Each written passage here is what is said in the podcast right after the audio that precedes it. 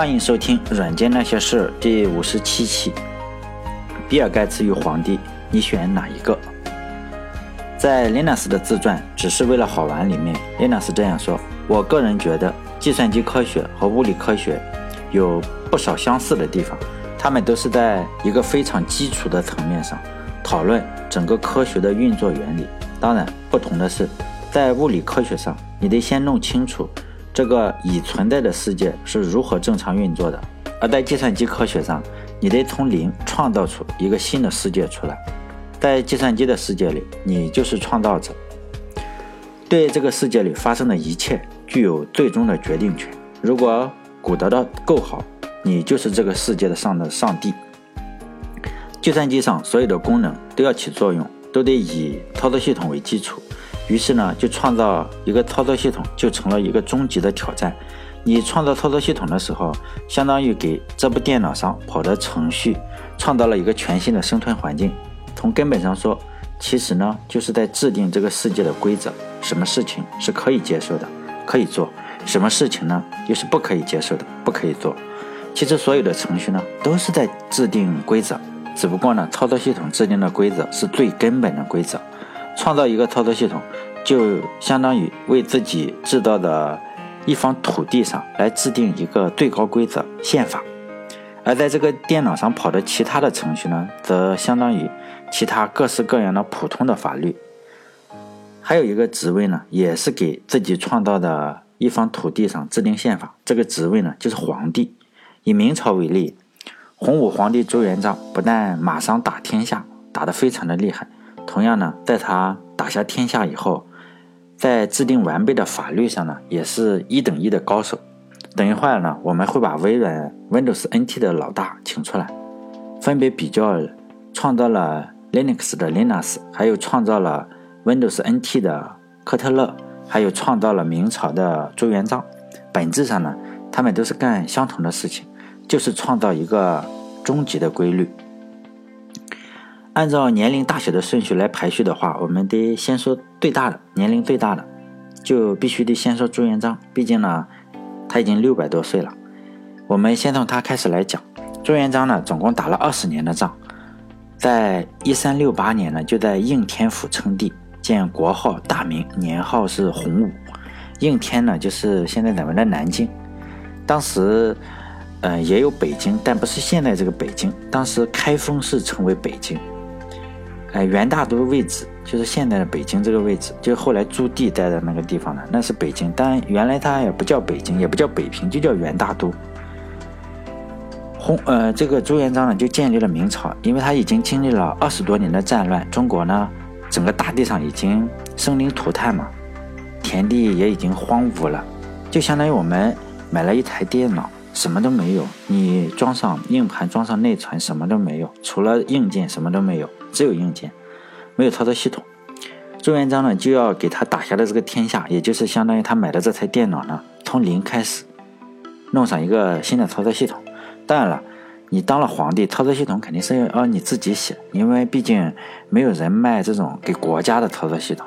你可以模仿，但是呢，你要自己去写。朱元璋呢，也就很快制定了几部法律，其中比较出名的就是《大明律》和《大诰》这两部法律。就规定了各种刑法。如果我们把这些刑法，就基础的刑法，想象成一个操作系统，应该算什么呢？就是最基础的那些基呃系统调用。在前面我讲 Unix 和 Linux 的时候呢，我讲了几个非常重要的系统调用。朱元璋的这两部法律也是规定了很多国家层面上这个操作系统的系统调用，类似于国家这两部法律呢，就类似于国家操作系统的这个 POSIX 这个标准。如果大家不知道 POSIX 标准的话，应该去看一下。就是美国政府规定，所有的操作系统都必须要支持 POSIX 这个标准。所以现在我们包括 Windows 啊，什么都要支持它，这是一个标准。但朱元璋整个也是类似嘛，就这些法律呢，就规定了几种大略的图形。用白话文来说呢，就是分别是用小棍子打一下的，用大木板打的。有期徒刑就是你放在监狱里几个。流放，比如说你流放到哪里？而且以前的时候流放到上海就是流放，崇明岛就是非常偏僻的地方。现在结果是很好的地方。最高一个就是死刑，但这五种主要的级别，每一个就和操作系统一样，不可能是只有五种操作调用。就这五种的系统调用呢，里面有杂七杂八的，有细分了很多的种类。比如说，我们只说一种比较经典、比较恶心的，就是死刑。死刑里面呢，就有好多种死刑，就好像我们打开文件、关闭文件这种东西，就是最基础的，里面也分了很多种。如果有人在听到这里，哎，如果正在吃饭的话，还是建议你赶紧关掉。我可以等两三秒钟，你想一下，因为很恶心这个死刑。因为我们这个祖先啊，所以我经常说，这个人类这个东西啊，其实都比较恶心的。我们祖先也很恶心，外国人也很恶心。如果吃饭的话，还是尽量先关掉。好了，如果没关的话，只能向下听了。就我们的祖先，就明朝的时候，这个死刑的花样就非常多，每一种呢都能让人把隔夜饭给吐出来。比如说，大家耳熟能详的肯定都是凌迟处死，就是把人这样一片一片、一片一片、一片一片的，就这样切成一块一块的。就传闻有人说，有人就被切了三千多片，然后肉都切没了，然后人还没有死。但还有几个大家。不怎么说的，但是确实也用的比较多的，比如说抽肠子，就把你的肚子割开，然后把肠子抽出来。这个呢，刑法是老外也经常用。比如说，如果大家知道威廉华莱士的话，就是这么死的，就是把肠子抽出来，然后用呃分成了好几块，每个每一块分分到哪个地方。大家应该知道威廉华莱士嘛，就是勇敢的心那个。还有一个比较恐怖的，就是把开水呢倒在你的身上，倒在犯人的身上，就跟那个呃弄牛排一样，就是先弄个几成熟，弄个三成熟，弄个几成熟，再用铁刷子就刷刷的一层一层的，这个人就这样被慢慢的刷成骨头，就跟牛排差不多，可以选几成熟。这个刑法的名字呢叫做刷洗，就刷刷洗洗，用个铁刷子刷，刷一会儿再烫一烫。还有一个呢叫秤杆。如果大家看过《笑傲江湖》的话，里面有个就是叫任我行的。任我行大家应该知道，就任盈盈他老爸，他被囚禁在就是西湖的湖底，当时那个叫梅庄嘛，就现在就开 G 二零的那个地方，如果向下挖一挖，就能挖到那个呃关山天堂的地方。如果有的话，比如说你可以把奥巴马关在里面，就是有个电影，就是任我行就使用的就是秤杆。这个东西叫秤杆，就是刑法，就是勾住人的肩胛骨，就跟咱们市场上卖猪肉的差不多，就是用个秤杆呢把活人勾着。因为市场上卖猪肉的话都是死人勾在那里嘛，这个就是把活人就勾在那里，然后吊起来开始晒，一直到晒干。据说呢，就是有人晒了十几天才死。比如说你是阴天下雨或者什么的，是有可能的。如果呃六月天的话，我估计嗯一天也就死了。就因为任我行是在西湖的湖底，也见不到阳光，可能他就一直关了好久也没有死。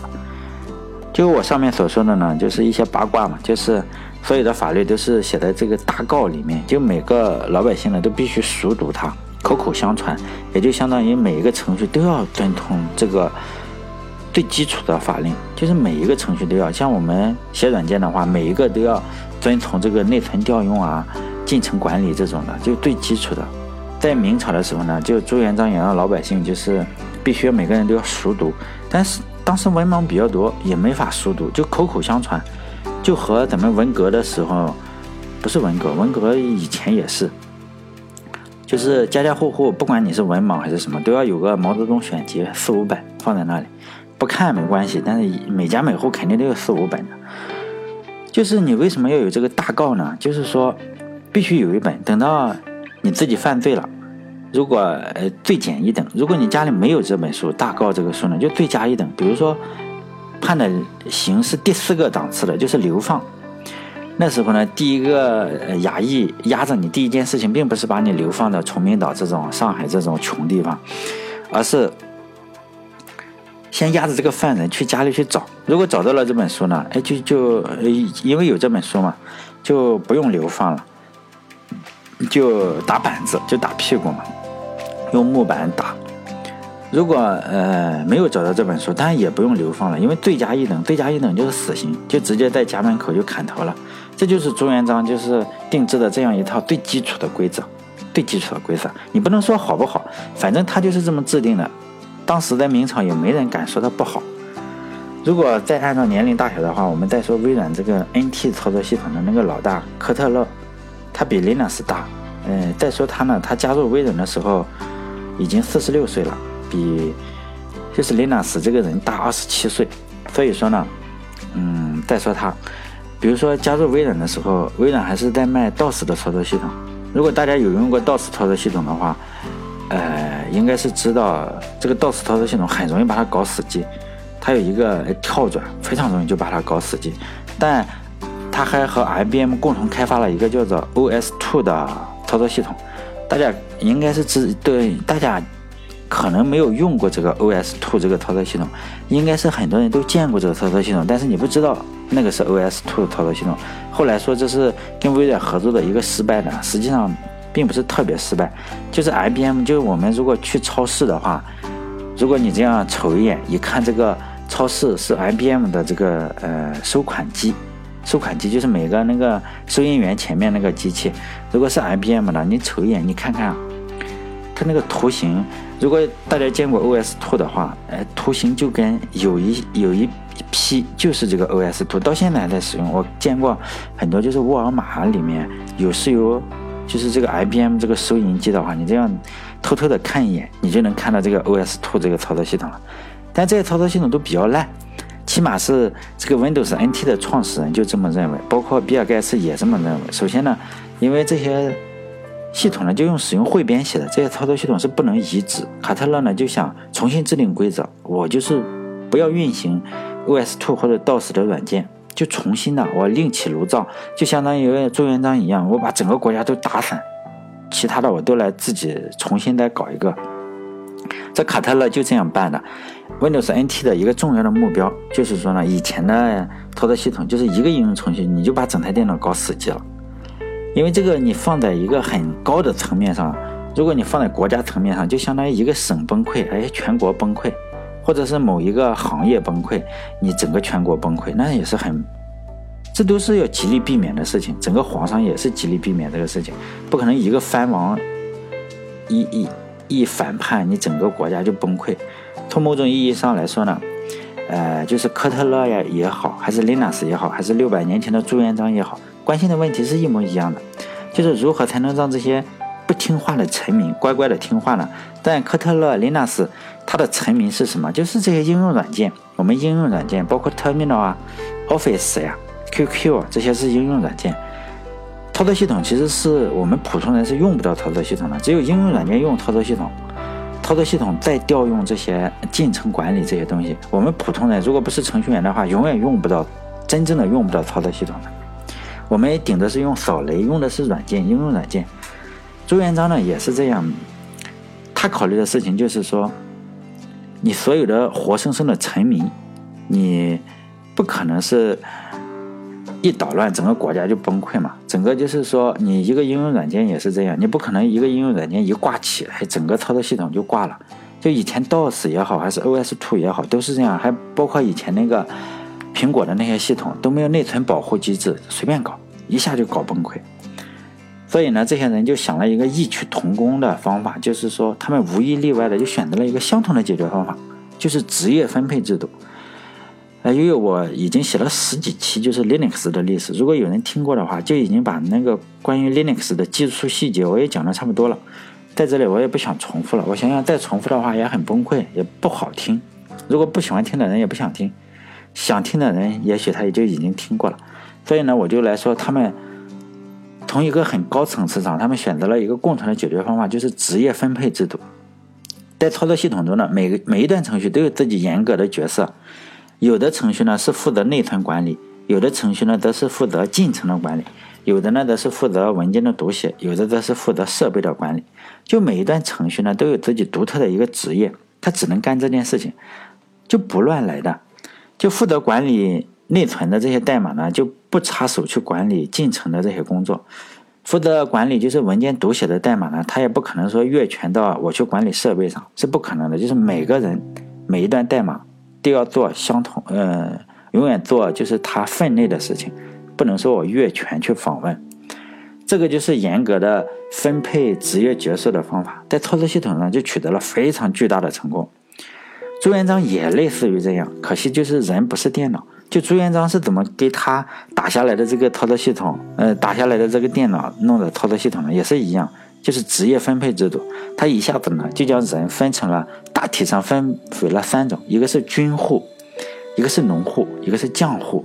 其中呢，军户就是用来打仗的，农户呢就是种地的嘛，将户就是一些工匠，修城墙呀。或者你做马鞍呀，就是有工匠精神的这种。如果放在今天呢，这个匠户有工匠精神嘛，应该是造手机。可惜当年没有人造手机嘛，所以如果当年造手机的话，以朱元璋这个分配方式，这些苹果早就被朱元璋搞破产了。你那么有工匠精神，是三类中的一类，就叫匠匠户，不是匠户，是匠户，工匠的匠。就是说呢，如果是军户，那好，就是说。这个人的儿子呢也是军户，他的孙子也是军户，就一直是军户。只要等着打仗了，你就派，就是你家去派人去嘛。如果是要做饭呢，就就去浆户，你是厨师嘛，你就去做。Linux 或者是 Unix 或者是 Windows 的也是类似，就是呢这个进程，你除了进程号不同，它就 fork 一个，也就是从父亲然后 fork 了一个子进程，基本上就是他的父进程能干什么呢？他儿子也能干什么？这就是，但是呢，朱元璋规定的就更死板，还有其他各种各样的规定。说实在的，如果是当一个皇帝的话，我觉得还是，呃，比开发一个操作系统要难很多，要难若干倍。在开发一个操作系统的过程中呢，就是说我们要确保的是一段代码不能随便的访问其他的内存，这个叫做内存保护机制。就朱元璋也有这个机制，你不能随便访问其他的地方。他用了一个什么制度呢？就是他独创了，也不能独创，他用了一个户籍制度。就是你想出门呢，得有官方盖章的一个文书，叫录影。就是现在我们可能刻个章就可以，类似于中国，你如果二十年前你要有要有介绍信嘛，你如果没有这个不好意思，就有劳教所。就中国二十多年前就这样，你也没有粮票，出去也没没有饭吃。所以呢，就是有户籍制度。中国现在还有户籍制度，也，但明朝的户籍制度应该是更恶心。只要是人一出生了，你只能在自己出生地几公里或者十几公里的范围内活动，就相当于一个活生生的人，一个动物，给你搞成了一棵大树，就搞成了植物，你就栽在那个地方，你出生在哪里，你就种在哪里。在操作系统中呢，这个内存保护机制是对的，因为它。不能乱来嘛，你只能访问你那一块内存。但是对于人类来说，那就相当不对了，因为你不可能把一个动物搞成是植物来种在那里嘛。在操作系统中呢，就是包括这些皇帝，包括朱元璋呀，还是搞 Windows NT 的这卡特勒，还是 Linux，都创造了一个等级分明、秩序严谨的法律。在这个结构中呢。呃，有的你只能种地，有的只能当兵，有的程序只能管理内存，有的程序只能是管理设备。一出生呢，这个一生的命运也就确定了，就相当于是龙生龙，凤生凤，老鼠的儿子要打洞嘛，和进程一样。你 fork 出来的子进程也干差不多的事情，不可能是说你一个普通用户的进程，你去干这个 root 用户进程的活，那不可能的。就是等级是非常森严的。像我们如果用过 Linux 或者是 Windows 的话，我们都知道有个叫普通用户，有个叫管理者用户嘛，都是这样，等级非常的森严。从操作系统上来说呢，这是一个非常完美的模型。所以说 Windows NT 啊，还是 Linux 啊、Unix 都无一例外的取得了巨大的成功。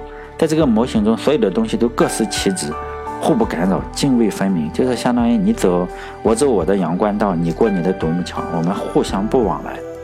从这一点来说，这几个人呢都是自己国呃都是自己这个王国的国王，也制定了非常完美的规则。但是这些完美的规则需要完美的执行者，所以说呢，我们今天使用的 Windows 啊，还是。至今我们使用的 Windows 仍然是 Windows NT 的核心，好像从 Windows XP 开始吧，就是 Windows NT 的核心。我们今天使用的 Linux 呢，林 Linux 当年设置的模仿 Unix 呢，也是到现在我们依然在这样使用着。就今天，但是放在人类社会来说，我们呃今天的制度呢，已经不是朱元璋制度了。虽然有很多的影子，比如说户籍制度呀，现在我们中国仍然是户籍制度非常的严重，就是干什么你都要分户口嘛。直到今天，人还是被分为三六九等。如果有人说你不是中国每个人都平等，那那属于你没有见过什么当官的。所以说呢，客观上来说。现在仍然是有很大的进步，比如说我们背个包去个出去旅个游，已经不用再开介绍信了，你有钱就可以嘛。我觉得今天比明朝还是有非常大的进步。虽然说明朝科举的时候是不看户口的，而且是全国统一考试，最后都要到皇帝那里去考试。其实呢，这个制定了这么多的规定，在朱元璋去世以后，根本就经不住时间的考验。就是明朝中期呢，就已经很流民四起，宦官也就干政了。他设置的所有的规则都已经失效了，相当于朱元璋弄的这个操作系统中一下子就被感染了病毒。说这么多呢，就是我是说呢，Linux，呃，Linux 也好，还是什么东西，朱元璋也好，还是科特勒、比尔盖茨这些人呢，他们都是一些国王，他们创造了自己的操作系统，创建了自己的王国。从某种层面上来说呢，他们都非常的伟大，因为是规则的制定者嘛。朱元璋也算是弄了一个操作系统，但最终是失败了。包括 Windows NT 呢，在某天我觉得也是会失败的。Linux 会不会失败？我个人认为 Linux 可能会比 Windows NT 要长久的存在下去。为什么我这么说呢？因为我觉得 Linux 在刚刚开始创立的时候呢。刚开始是由 Linux 创立的，随后呢，支配 Linux 历史的实际上就不是 Linux 这个人了，而是千千万万普通的一些用户，千千万万普通的这个开发者，每天提交 bug 的人可能有千千万万非常普通的人。即使是一个强人，我们中国就有崇拜强人的这个风俗嘛。比如说现在在程序员界也是崇拜强人啊，哪个去了百度、腾讯或者是阿里巴巴，一旦出来这个身价就倍增。实际上。没必要是吧？比如说，我们就有这种文化，就是崇拜强者，实际上也不见得非常强。比如说，即使强人像朱元璋这种人，像微软这种人，他也抵抗不过这个千千万万普通的人。因为这些普通的人呢，也许他是一个开车的司机，也许是一个在正在挑灯夜读的学子，也许是一个外出打工的父亲，也许是。根本就是失学在家的一个儿童，但是有着千千万万人呢，这千千万万人永远都不会在世界上留下自己的名字，但是呢，他们每一次选择，就每一次微笑啊，还是每一次痛苦，每一次流泪，最后呢，他们组成了这个历史的长河，他们就是水。而朱元璋啊、林纳斯或者比尔盖茨、微软这些东西，这些人呢，虽然非常风光，他们都是漂在水上的一只船。就我们也都知道这句话嘛，水能载舟，亦能覆舟。就 Linux，它一下子选择了开源，从某种程度上说，我就觉得它是选择了人民。就无数的人，无数的贡献者在贡献或多或少的代码。微软呢，刚开始是非常的敌视开源，并且把 Linux 作为一个竞争对手。到现在呢，微软也在。开放也在成为，就是不停的在选择开源，包括点 net 什么都选择了开源。最终呢，它也是试图选择人民。但是我觉得，只要微软足够的开源，整个的 Windows NT 也好，还是操作系统也好，最终呢，它就会变成另一个 Linux，或者它就融入到 Linux 之中，因为它已经开源了嘛。我们再看看整个的历史，从明朝。建立呢，一直到明朝灭亡，总共经历了两百七十六年，总共经历了十六任皇帝。然后从清朝建立呢，又经历了两百六十八年，经历了十个皇帝。然后呢，又是民国的孙中山、袁世凯、蒋介石。从清朝灭亡到今天呢，已经又过去了一百多年，一百零四年了嘛。就每个人呢，都试图在中国这台电脑上就安装上一个非常健壮的操作系统，都没有成功。每个皇帝都试图这么做，但好像都没有成功，也不知道呢什么时候才真正的能成功。我觉得呢，一个好的操作系统应该是汇集人民的力量，要尊重人民，就好像是 Linux 从一个不起眼的东西，慢慢的变成了一个，到现在算是主流嘛，因为它就是顺应了民意，就是我觉得我们中国应该像 Linux 一样，也要尊重创造历史的人民。最后呢，就做一个调查，你是喜欢开发一个优秀的操作系统，当还是当一个皇帝？在我的微信公众号里，软件那些事里，我们可以就这样玩一玩嘛。二选一，你选择做皇帝还是做比尔盖茨？当然了，我选择做皇帝。